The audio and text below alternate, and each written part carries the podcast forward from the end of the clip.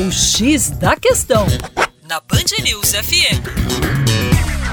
Olá, meu caro ouvinte Band News, com vocês, João Marcelo, Geografia, Terra Negra. Falando da triste notícia que recebemos agora no início de março sobre a queda da atividade industrial brasileira de 2,4%, e esta queda correspondendo a uma queda histórica da atividade industrial brasileira que vem desde o final dos anos 80, início dos anos 90, processo denominado de desindustrialização. É fato que a desindustrialização apresenta na sua origem uma série de variáveis.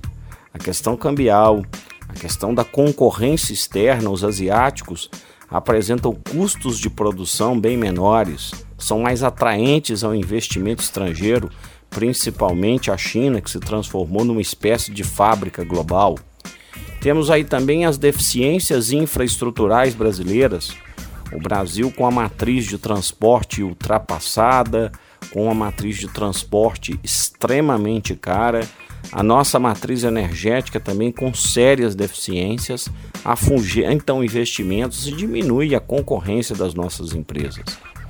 O fato é que essa queda recente da atividade industrial brasileira, mais uma queda, corresponde a um setor vital da nossa economia, o setor automobilístico.